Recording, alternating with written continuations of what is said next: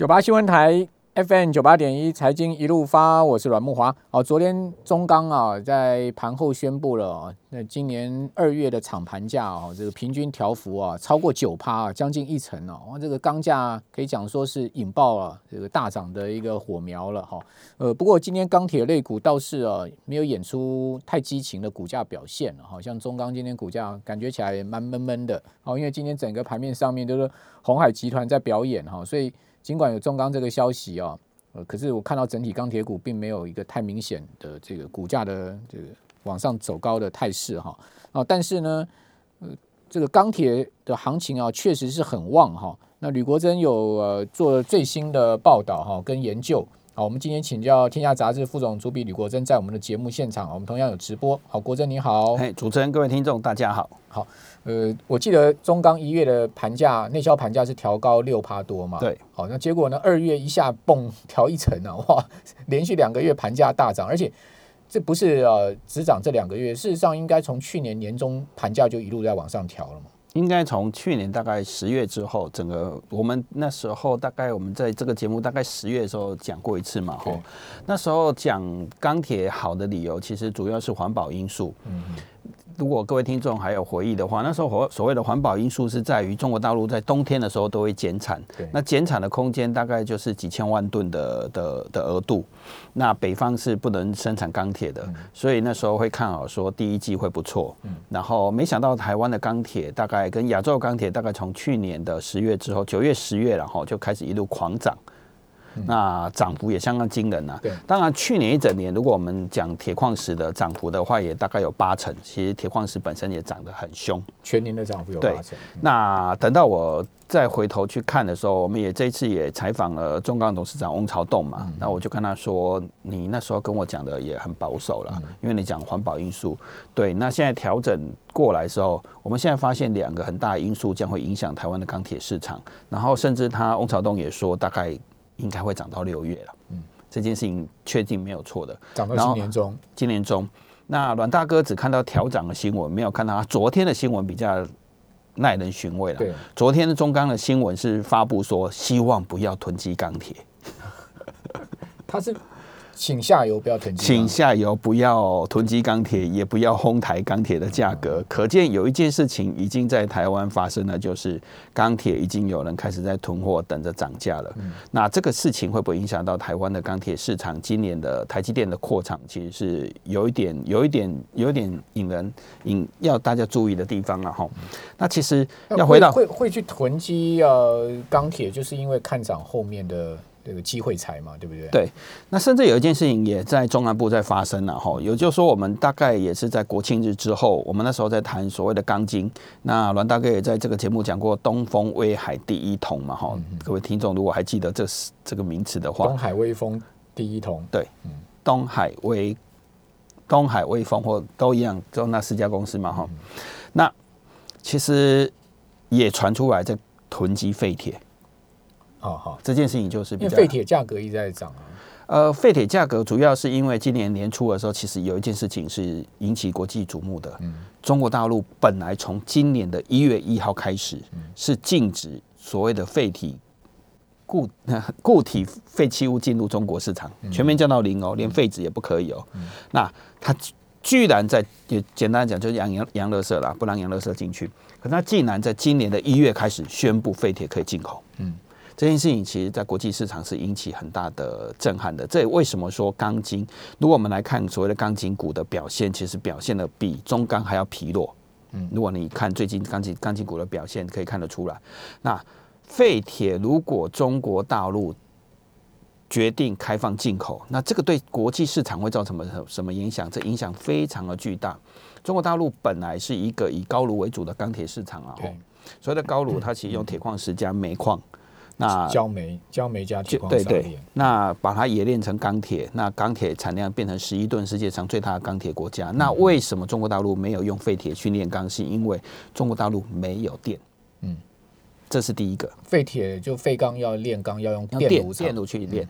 那第二个是中国大陆其实那时候没有那么多的废铁产量。嗯嗯，所谓的废铁产量必须来自于民生消费。如果我们回到十几二十年前，我们很很喜欢去讲中国大陆的发展，很喜欢去讲说它的废铁人均才多少，它的塑胶人均才多少，它的纸人均才多少，表示它会成长嘛。如今我们再回头一看的时候，中国大陆一年要消费掉三千万辆的汽车左右，两千八百万辆啊，哎，所以突然间它变成是一个废铁很多的国家，嗯。所以中国大陆，但就要回收机制啊，对，没有回收机制有也没有用啊，啊，有钱就有人回收嘛，哈，对啊，所以他就做了一件事情，他不鼓励废铁进口，嗯哼，对，鼓励回收，鼓励回收，鼓励，所以他就开始慢慢的鼓励所谓的中国大陆。期望发展所谓的电炉炼钢，嗯，那就是不用高炉，那用电炉炼钢，然后使用本土的废铁，然后不要进口废铁了。所以它到二零一九年的时候，八月份一度出现废铁进口是零，嗯，一吨也没有。对，那整年度只进口十八万吨的废铁。嗯嗯，那我回头去查，它本身的电炉炼钢也基本上量也不大嘛，不大。那慢慢的再起来了，它当然这个这个行业在起来，不是说它没有在。用电炉炼钢，而是它废铁的进口，尽量要把台中国境内的尽量自己把它用掉了。对，它也要鼓励环保。对，这比较环保一点啊，然后也不用再去炼很多铁矿石再把它外销，这其实不太对的事情了。那好，它在二零一九年竟然只进口，成年只进口是八万吨的废铁，这数字相当的少。它在二零零九年的时候，总共进口一千三百六十九万吨。哇，这个也差太多了吧？那。这差很多嘛？哦，差差了两百多座的台北一零一的用用钢量嗯。那如果有一天中国大陆突然间因为这一波的钢铁，我们回到刚才一开始在讲的，中国大陆其实去年的时候，我们大家认为钢铁会在第一季好，是因为环保因素。嗯没有人去想过叫需求因素。嗯哼。没有人去想过是需求太旺了，因为打造双循环需求太旺了。对。所以没有人想过，没想到他现在开放废铁进口，表示他真的很缺钢铁，就变成是需求推动了。对，完全是需求在拉动的，因为涨最多的，刚才文大哥在讲了，所谓的中钢才涨一成，宝钢是涨两成。等一下，我们再讲另外一个需求到底是什么需求。那如果中国大陆突然间废铁的进口拉到一千万吨，对，全世界废铁不够它进啊。嗯嗯嗯。所以为什么台湾现在出现所谓的不要囤积钢铁，不要去囤积废铁？嗯嗯，就是怕废铁不够用。嗯，那废铁当然，因为今年台湾也很缺钢筋，今年涨得非常的凶啊，不能不是今年，二零二零年对不起，去年以来涨，去年大概下半年开始涨得非常的凶。废铁如果没有废铁了怎么办？嗯，就没有钢筋嘞。对，那钢筋就涨更凶了。所以现在整个钢铁业其实是在一个比较紧张的状态了。当然中钢就很开心，中钢会说很好，没有问题。可是废铁这一块就可能是一个比较大的问题了。嗯，那当然你也可能。钢筋还是会缺的哈，这里我要跟各位听众说，钢筋当然还是整个市场还是会缺。可是废铁如果原料越来越贵的话，我去算过，去年最低的时候大概二零二零年大概六千块，那现在丰兴钢铁最新的盘价大概一万一左右，所以也涨了八成，废铁涨八成，表示钢筋业者的成本也可能是这个涨幅，所以钢筋理论上要涨更多才对。所以这个台湾的钢筋其实基础工程可能。接下来台积电的大扩厂，因为今天法说嘛，吼，会不会受到影响？恐怕也是一个大问题。呃，台湾的废铁的指标报价就是丰兴在对，丰兴在收国内的盘。嗯，那其实国内还不用不够了，一年大概进口要三百多万吨啊。对，事实上我们的电炉产能是将近千万吨啊，所以没有开那么多了。嗯，因为不锈钢也站在里面，所以我们一年大概进口三四百万吨的废铁。所以如果中国大陆也开始大量进口废铁，我说的嘛是八万吨，嗯，那是很少的数字。如果回到一千三百多万吨，不用回到一千三百万吨来，就回到二零一九年之前几百万吨的水准的话，那国际废铁也是一个大问题啊。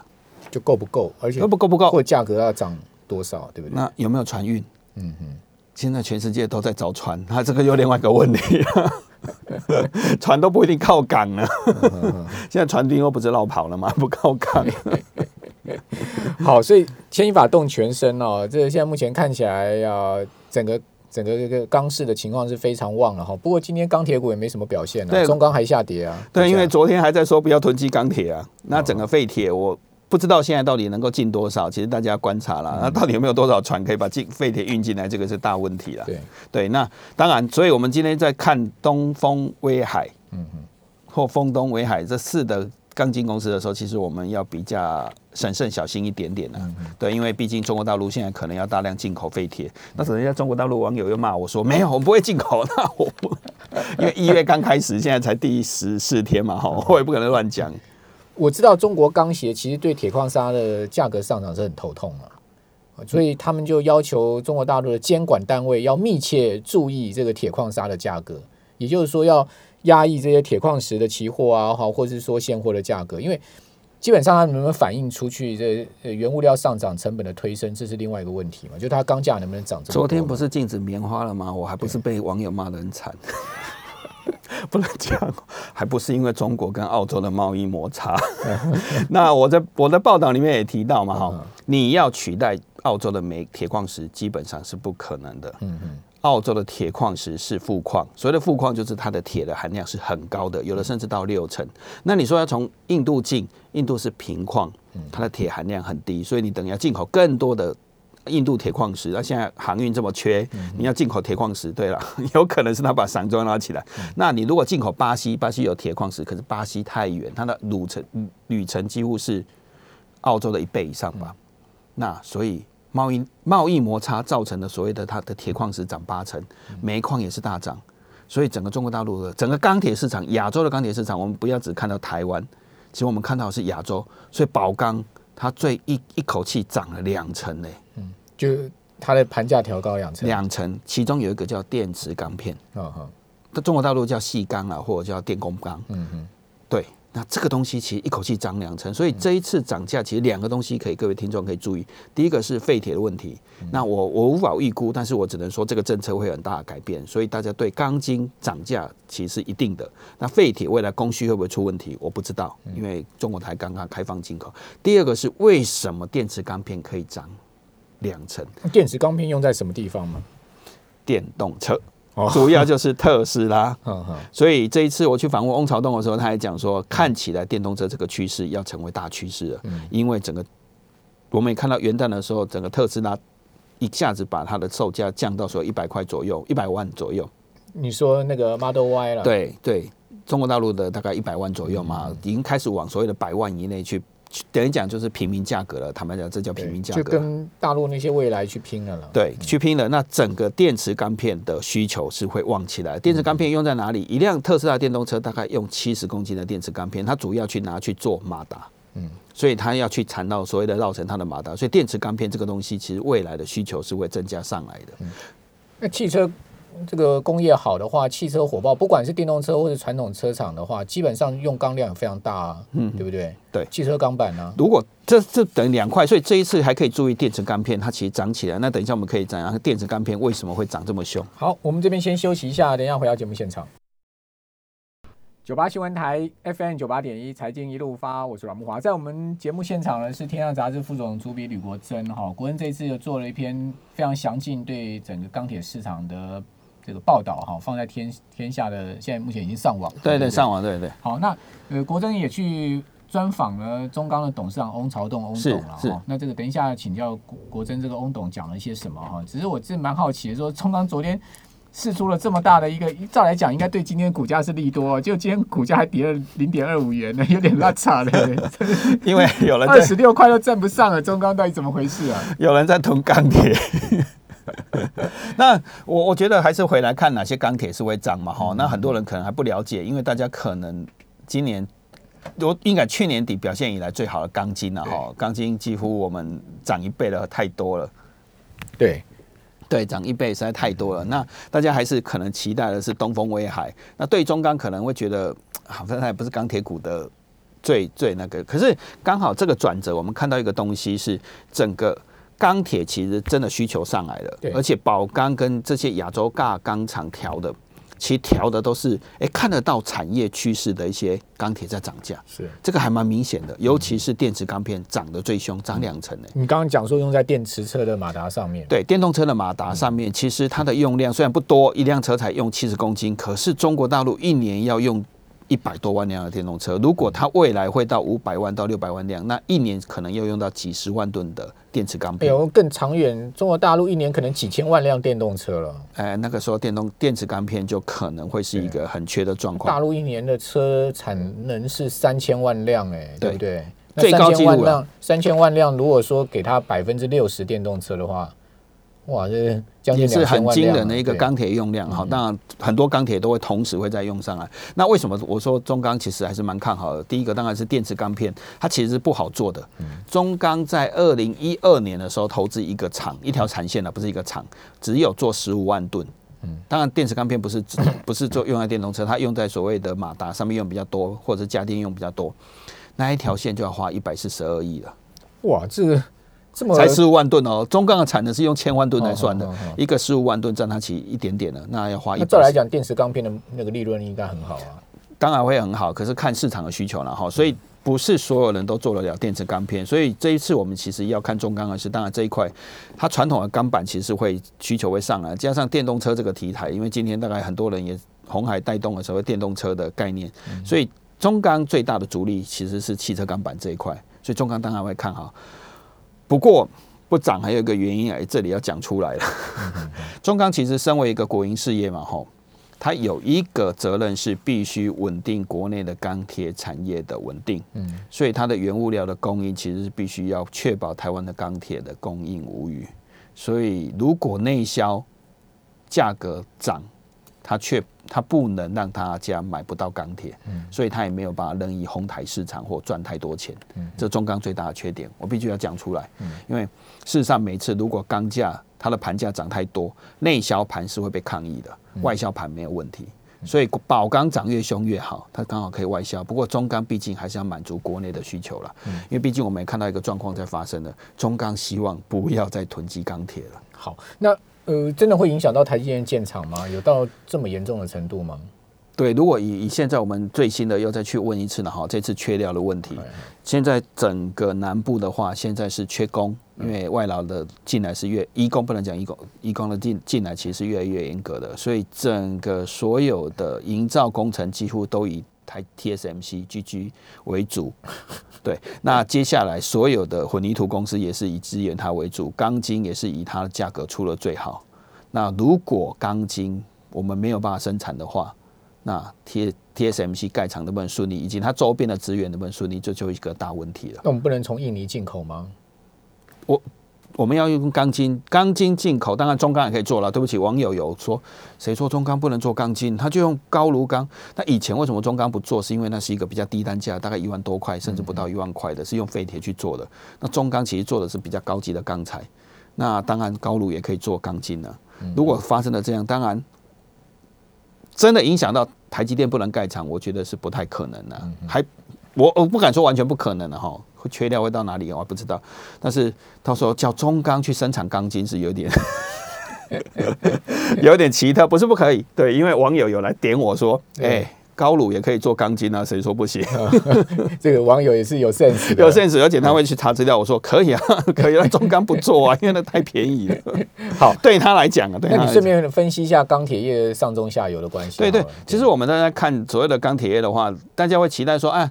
应该钢铁全面都涨了哈，那因为钢铁有分高炉钢跟电炉钢，对，那电炉钢主要的其实是用废铁来做，嗯，那废铁往下的话，它主要就是去做所谓的钢筋跟新钢，对，H 新钢，那台台积电，所以才有所谓的四大电炉厂，东海威风嘛，对，东和、丰兴、威智、威智跟海光，我们就四大所谓的电炉厂，那其实最大的其实是丰兴啊，所以理论上丰兴应该排在前面头了，嗯嗯。它主要的原料是废铁啦。对啊，废铁其实我们除了这四大之外，还有两个公司也是用废铁，一个是唐龙，一个是叶联。嗯，那他们是不锈钢系统的，那主要是用电去做，所以他们我在往下游就是钢构公司。那我们大家所熟知的中钢构或者是世纪钢是钢构公司，所以他们不是卖原料，他们是用钢的，所以钢价涨越。多，除非他们能够转嫁，当然中钢构应该也是不错，那不然他们成本是往上升的。那再来一个系统，其实是中钢的所谓高炉钢，那往下它其实是汽车钢板或者是螺丝产业，因为螺丝用的钢铁是比较好的，所以我们看到所谓的大成钢、大国钢、大成钢那一部分是所谓的不锈钢，那大国钢是做螺丝的这一块，还有四缝螺丝、四凯。还有三星打螺帽的，这些都是螺丝公司。是的，也是嘛。是的，也是做，当然还是做利基的。钢铁涨太多，对它其实是成本会增加，但成本增加不了多少，因为它做的是特殊的，所以整个钢筋产钢铁产业大概就是一个纯一。一个上中下游的一个形态，不知道有没有讲太快了。春元好像，它是钢构公司，钢构嘛。春雨是做了螺丝的，对对。还有九阳、春雨，或者是我们说的光光田钢这样的公司，其实它是比较中层的。那中红钢铁就属于中层做钢板的。那它往上是中钢跟中龙，但中钢我们这里讲中龙，大家可能听不太懂。中龙就以前的那个桂玉钢铁，对，它也是高炉，那它往下就是中红。对。或者是中钢构一直往下下来，那中钢本身其实在供应台湾的所谓的钢板跟钢铁这一块，那汽车这一块用的比较多，所以如果钢铁涨，理论上是高炉钢会优优先受惠，以及东风威海会受惠受惠。嗯嗯嗯。好，那呃，国珍把这个钢铁上中下游讲的很清楚哈。为什么不囤缺钢不囤钢筋，囤废铁就好了？因为你还要炼废铁，不是更快？所以听说现在南部还有人在囤废铁啊。哦，所以资源回收站现在都囤的很高了。这个我知道，还有在囤废纸的。哦好，现在连废，这基本上就是一个万物皆涨的时代来临嘛。好像是高盛讲。对对对，万物皆涨。当然，这一个是美元的左漏嘛，还有是资金行情。第二个是全球货柜跟航运的问题，其实有一点所谓蝴蝶效应。你也不知道什么东西可能会突然间到不了货。所以现在台湾的废纸废铁是有人在囤的，坦白讲是有的。嗯嗯。因为废纸厂。收废纸的不愿意出给纸厂，因为纸厂已经涨价了，可是废纸的价格没涨价，所以他们现在把废纸堆得满满的，等纸厂认输来涨价。所以大家也可以看到，龙城、永丰鱼跟正龙没有在涨，因为可能废纸的供应要出问题了。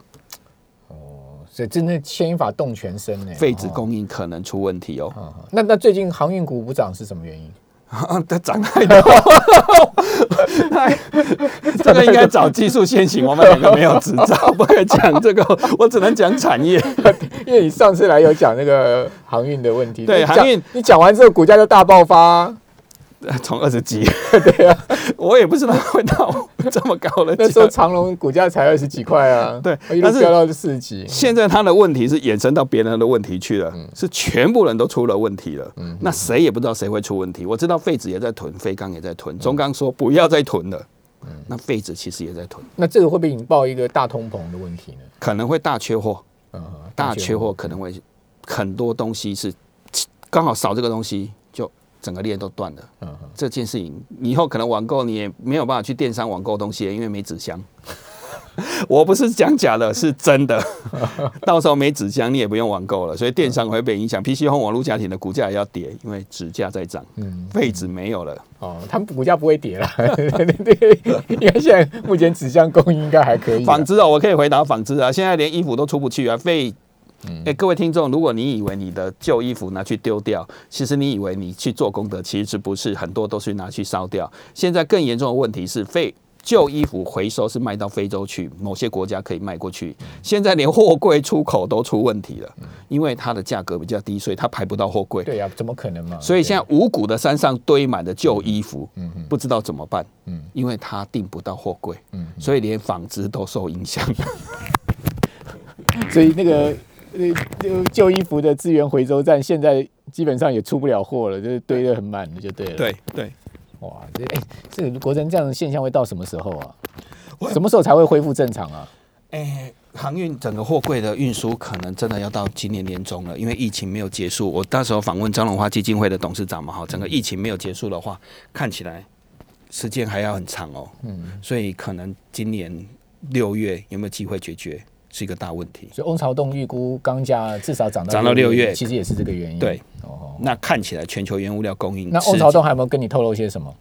哎，透露什么？就是一些你没写进去的内幕啊。就就很多钢筋厂现在头很痛啊，买不到汇铁，这这问题真的蛮大的，啊因为其实原物料缺货真的是牵一发动全身了。